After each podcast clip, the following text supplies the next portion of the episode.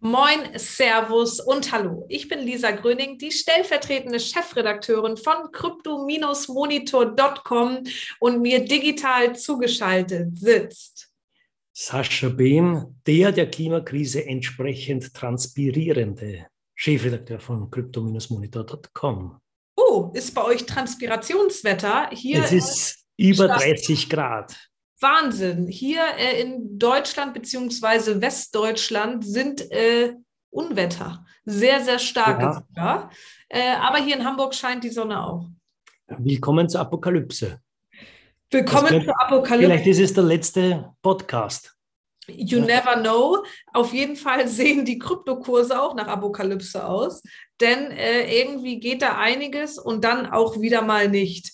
Naja, der Bitcoin hatte eine kleine Kursrallye letzte Woche, ähm, ist in den letzten sieben Tagen dann aber wieder auf minus zwei Prozent runtergefallen. Jetzt sieht es gerade wieder grün aus, aber der dümpelt so bei 30.000 US-Dollar, was, wie wir wissen, ja nichts ist. Ich glaube, wir hatten Anfang des Jahres mal eine Prognose, wo wir gesagt haben, Ende 2022 wird der Bitcoin so circa bei 100.000, 150.000 Euro sein ich hoffe immer noch drauf und hodle, hodle bis zum Schluss.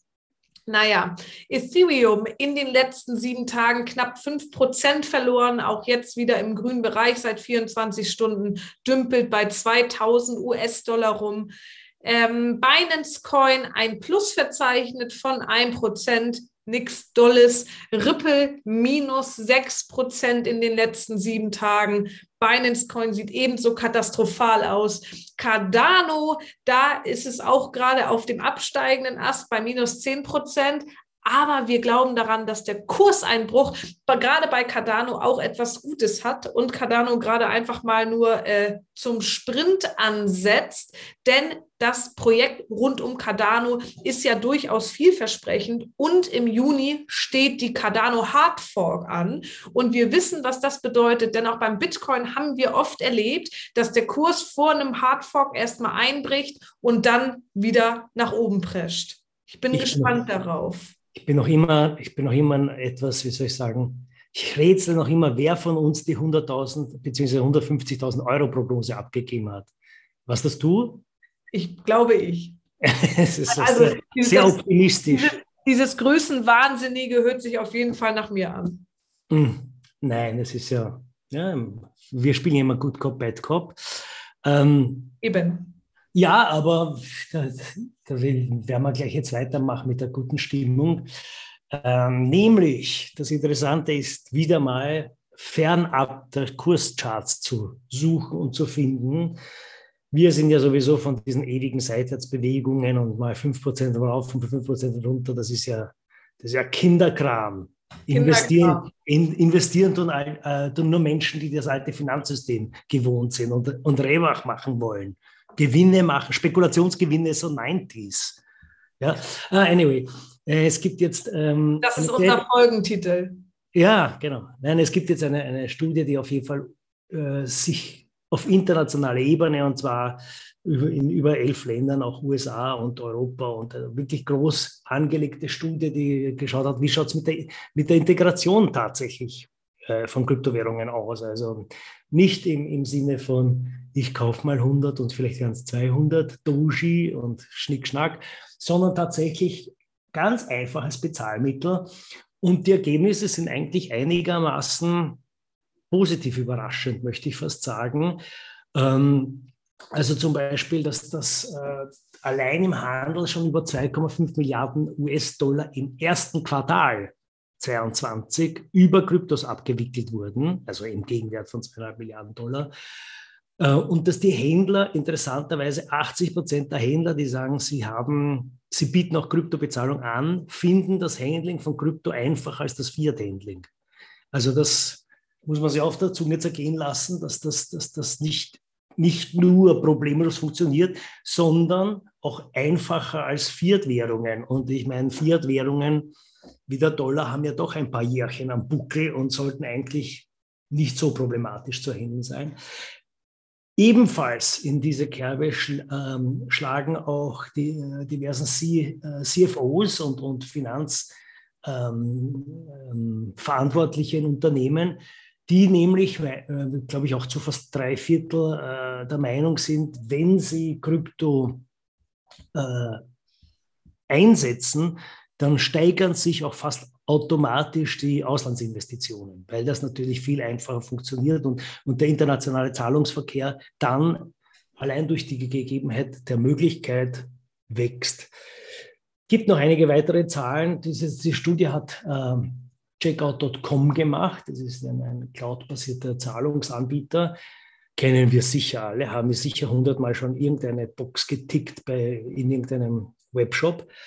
Ähm, ja, und die Details wie immer auf crypto-monitor.com. Yes, absolut yes. richtig. Ich glaube, wir haben noch so ein bisschen Gossip und äh, Kaffeesatzleserei, denn Tag Heuer akzeptiert jetzt auch Kryptozahlungen und ich finde es ganz interessant, dass gerade oft auch so Luxusgüter, Luxushäuser auf ähm, Kryptowährungen setzen und vor allem auch auf NFTs. Wir kennen NFTs aus Gucci und Co., aber so richtig die breite Masse traut sich da gefühlt nicht ran. Mag natürlich daran liegen, dass äh, H&M ein paar längere Abstimmungswege hat als Tag Heuer, Gucci, Rolex und Co.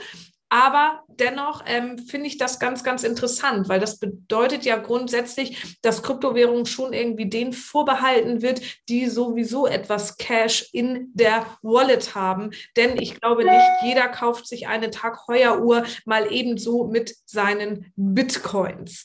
Ähm, wie dem auch sei, wir merken auf jeden Fall, dass immer mehr äh, Kryptozahlungen auf den Radar kommen, egal wo. Ähm, aber ja, ich bin gespannt. Wahrscheinlich nur ein Unternehmen von vielen und es wird bald noch ordentlich abgehen, wenn der Bitcoin bei 100.000 Euro ist. Genau.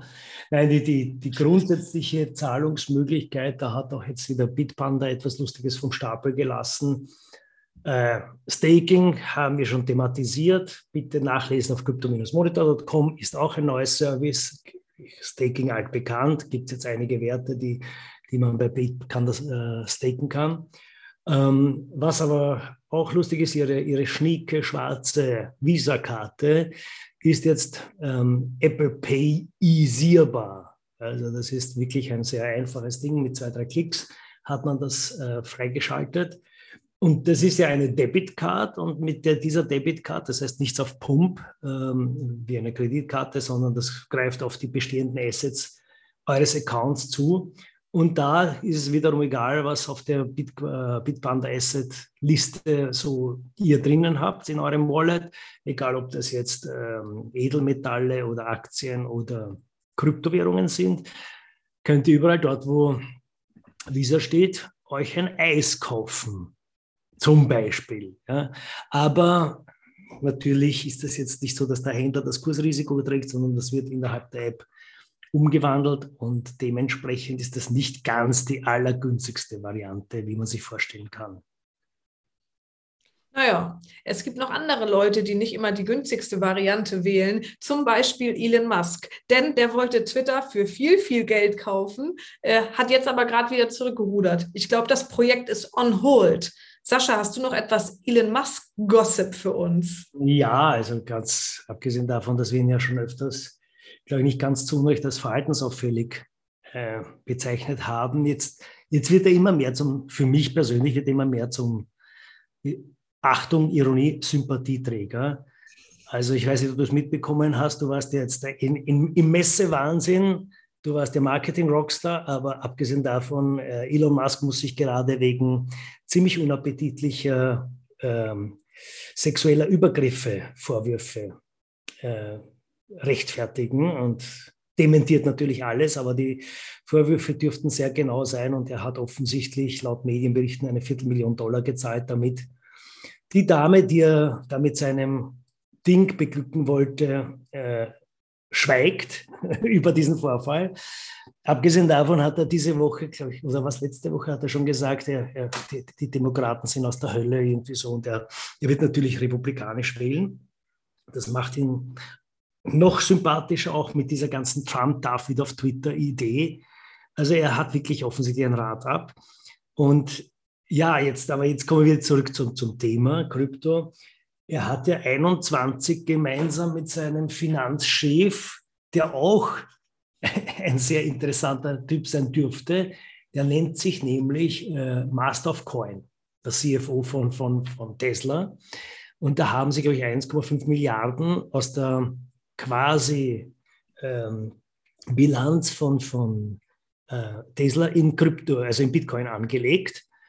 Und haben alle gesagt, mutig einerseits, dass man quasi das, das Gesparte so auf, ein, auf eine Karte setzt. Andererseits, ach, Elon Musk ist ja der Prophet und der weiß schon und hat jetzt dann natürlich immer in den Monaten drauf spannende Kursgewinne gemacht. Das war Q1 2021.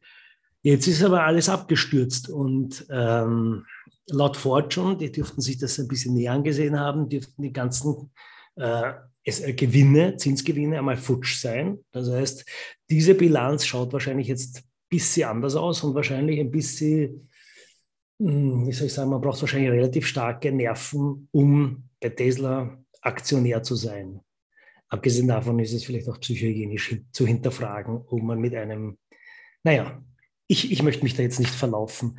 Ähm, noch schlimmer ist es wahrscheinlich bei MicroStrategy, habe ich mal in diesem Zusammenhang gedacht, weil Michael Saylor hat ja viel, viel, viel, diese, der hat mehr oder weniger das ganze Gesparte der Softwarebude in, in angelegt. Es ist überraschend ruhig jetzt um Michael Saylor. Vielleicht ist er auch schon, wird er auch gerade geteert und gefedert von den Aktionären. Ja, genug des Gossips. Genug der negativen News. Ich würde sagen, zückt eure schwarze Kreditkarte und kauft euch Eis. bei diesem wunderbaren Debitkarte, Debitkarte. Debitkarte, Entschuldigung. Ja. Ähm, genau, die schwarze Debitkarte. Kauft euch Eis am Wochenende und vergesst die Kurse mal für einen kurzen Moment. Das sieht nächste Woche schon wieder anders aus. In diesem Sinne, falls ihr weitere News über die Welt der Kryptowährungen lesen und hören möchtet, folgt uns gerne auf allen möglichen Kanälen Reddit, Twitter, Instagram, Facebook, LinkedIn, TikTok und Co. oder aktiviert die Push-Benachrichtigung auf crypto-monitor.com. Bis dahin, alles Gute.